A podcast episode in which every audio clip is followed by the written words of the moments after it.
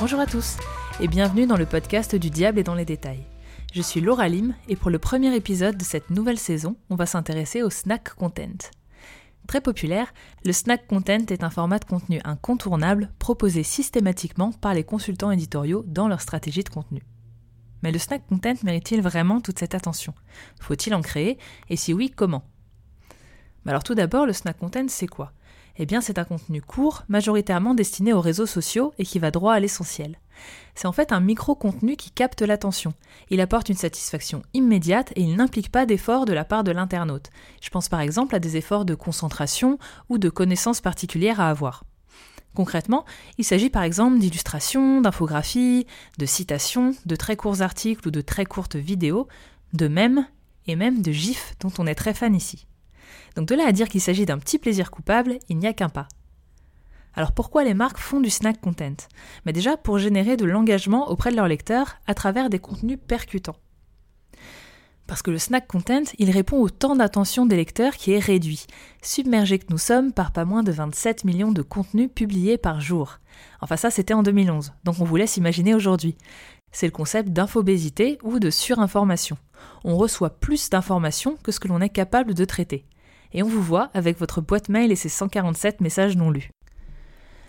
Ces contenus, ils doivent pouvoir être vite consommés entre deux métros en attendant que les pâtes cuisent ou en patientant chez le dentiste. Du fast content donc, consulté généralement sur mobile. Le snack content est donc court, divertissant, facile à lire. Aussi vite consommé, aussi vite oublié, diront les plus réfractaires. Mais qu'en est-il vraiment? Mais c'est quoi le rapport avec la malbouffe et donc le titre de cet épisode? Eh bien, vite consommé, plaisir immédiat, aussitôt digéré, peu mémorable, ça vous évoque quelque chose? Et on ne parle pas de cette émission télé dont vous faites un plaisir coupable. Et oui, je pense au fast-food. Et le fast-food, comme diraient nos grands-parents ou Jean-Pierre Coff... Mais c'est de la merde Oups, de la malbouffe. Qu'est-ce qu'on entend par malbouffe? Eh bien, d'après le Larousse, il s'agit de produits alimentaires de mauvaise qualité, nuisibles à la santé c'est aussi un produit fabriqué industriellement. Alors le snack content, ce serait un contenu de mauvaise qualité fabriqué à la chaîne? Bien c'est évidemment bien plus compliqué que ça. De même qu'on trouve des burgers ou des kebabs gourmets, on ne peut pas mettre tout le snack dans le même panier du vite fait mal fait. Et son opposé, c'est pas nécessairement la blanquette de veau qui a mijoté pendant des heures et qu'on prend le temps de déguster au cours d'un repas entre amis. Comment est votre blanquette? Mais c'est comme pour tout, il y a du bon et du mauvais snack du mauvais quand le format ne répond à aucun objectif, aucune intention, à aucun fond et qu'il est juste là pour faire joli, ou parce que ça fait bien, c'est à la mode, ou parce que le client a dit je veux, on m'a dit qu'il fallait, ma fille trouve que. En revanche, quand le snack content vient appuyer une stratégie bien définie, quand il porte un message, la personnalité d'une marque, mais là évidemment on dit oui. Ah oui, oui, oui, oui, oui, oui, oui. Mais comment on fait alors?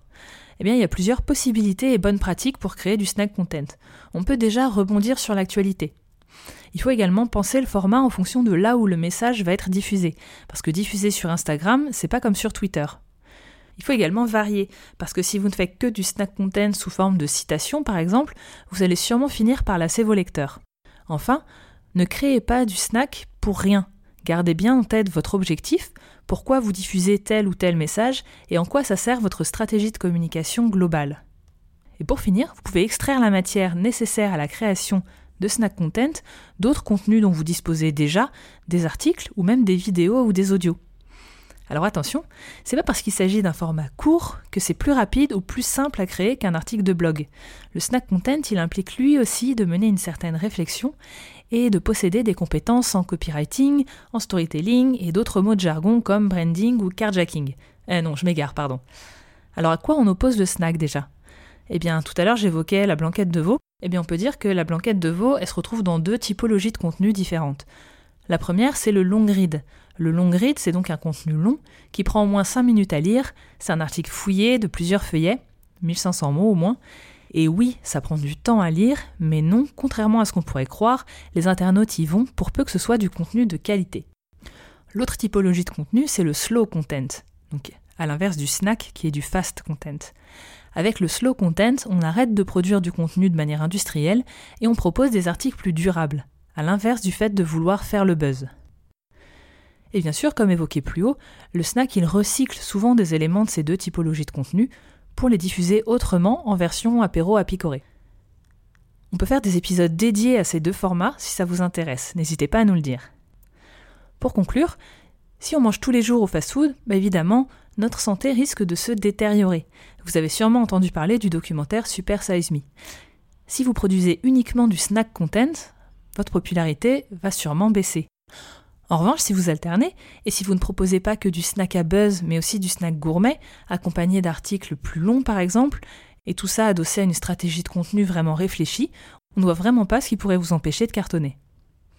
C'est la fin de ce premier épisode.